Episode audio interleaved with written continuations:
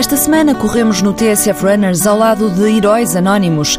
Duarte Canário tem uma página sobre corrida e propõe um código de boas práticas do corredor. Regra número 1: um, cumprimentarem-se. Depois vamos conhecer Vítor Carvalho. Ele é um de nós, corredor de pelotão, começou a correr com 95 quilos e fez logo a meia maratona em 1 hora e 42. Better not stop, better not stop moving, better not stop, moving, better not stop, better not stop moving, better not stop, better not stop moving. Que não nos cumprimentamos? Eu digo-te olá, tu dizes-me adeus. Eu aceno, tu acenas. Trocamos um sorriso ou pescamos o olho?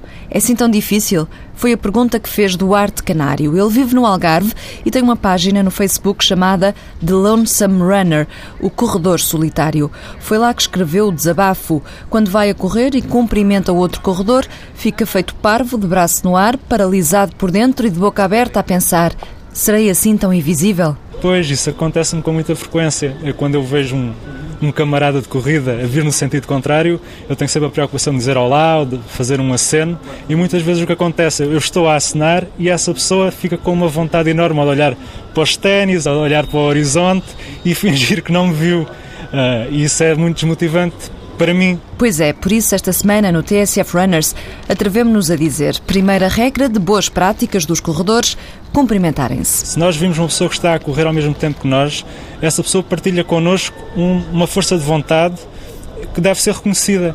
Então eu gosto de reconhecer essa força de vontade que a pessoa demonstra e também gosto de reconheçam o esforço que eu estou a fazer. E não custa nada fazer assim um aceno e reconhecer esse esforço que a pessoa faz. Segunda regra, não deitar lixo para o chão. Uma outra regra que acho fundamental, e agora que o trail é cada vez uh, uma forma de corrida mais popular, é o cuidado a ter com o lixo que se faz nessas provas. Estas provas decorrem em contacto direto com a natureza e às vezes ou por distração, ou porque estamos cansados, ou porque já não temos paciência em ter o cuidado, jogamos o papel da barra energética ou a embalagem do gel para o chão. E se numa cidade isso é um comportamento errado, então no meio da natureza ainda é pior. Por isso, nos regulamentos dos trails referem sempre esse cuidado de ter, transportar sempre connosco até ao fim o lixo que fazemos. E, mas às vezes isso não acontece e cruzamos muitas vezes com lixo nos trilhos da corrida. Por mais cansados que estejamos, não custa nada meter o lixo na mochila e na estrada procurem um caixote de lixo ou guardem a embalagem do gel no bolso. Quantos segundos custa ter um comportamento civilizado? Esse é um aspecto que é também sublinhado pelo ultramaratonista Carlos Sá. O campeão de longas distâncias acredita que está a acontecer uma mudança de paradigma na sociedade.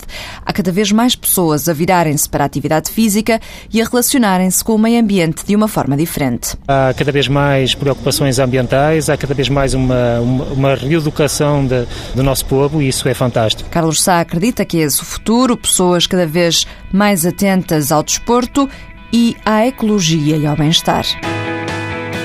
Chegaram há pouco tempo ao mercado as Skechers Go Run Ultra. As sapatilhas minimalistas com mais 65% de amortecimento são boas tanto para atletas que fazem corridas mais longas como para os que preferem um maior controlo em todos os tipos de terreno.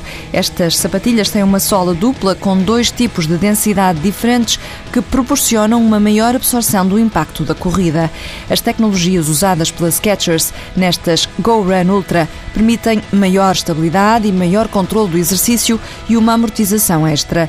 A malha superior é totalmente transpirável e o drop de 4 mm mantém o pé em posição neutra.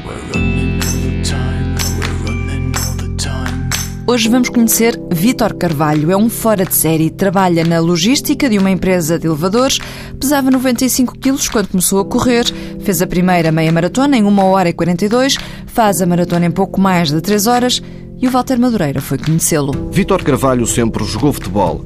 Não tinha muito jeito, mas destacava-se por ser rápido. Um dia decide fazer uma corrida clandestino, lesiona-se e recorre a um fisioterapeuta. Como prenda de aniversário, recebe uma oferta inesperada. Faz-me um plano de treinos que me oferece no dia dos meus anos, nos 50 anos, para fazer a primeira meia maratona de Lisboa em, março. E só tinha que seguir era o plano, mais nada.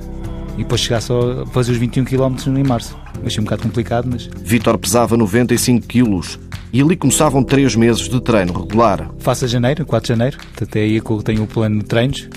E em março, dia 26, se não estou em erro, ou 25 ou 24, uma coisa assim, É a primeira meia maratona que eu faço. Faço uma hora e 42 minutos, que já na altura, segundo eles, me disseram que era muito bom e eu ainda estava bastante forte ainda. E o segredo para esta mudança de hábitos foi a perseverança. Primeiro comecei a correr 10 minutos, depois 20, 25, 30, 10 km e a partir daí comecei a fazer meus treinos consecutivos para esta meia maratona.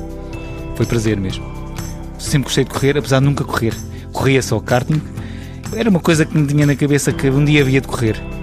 E surgiu-se esta oportunidade e eu aproveitei mesmo bem porque sinto-me bem a correr. Mas Vítor mudou também os hábitos alimentares e perdeu 30 quilos.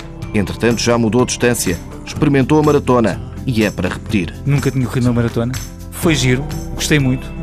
Acabei a pensar que já ganhei outra maratona. Entretanto, consegui ganhar, ganhar entre aspas. Acabei com 3 horas e 9 minutos. A primeira maratona não está mal. Agora, qual é o objetivo para Amsterdão? Baixar as 3 horas. A evolução do agora atleta foi rápida e com marcas que invejam os mais novos, algo que deixa a perceber que, se a idade fosse outra, podia ter sido um atleta de alta competição. Segundo falam as pessoas que correm, que eu já vou conhecendo, né?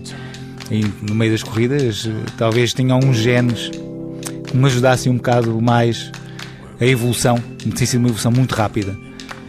Talvez, não, não posso garantir nada, mas talvez. Vamos para o talvez. Vítor trabalha na logística de uma empresa de elevadores. Todos os dias treina sozinho ou com o GFT Running na zona do Estádio Nacional ou Belém. A primeira prova de Vítor Carvalho foi a meia maratona de Lisboa, que atravessa a ponte 25 de Abril.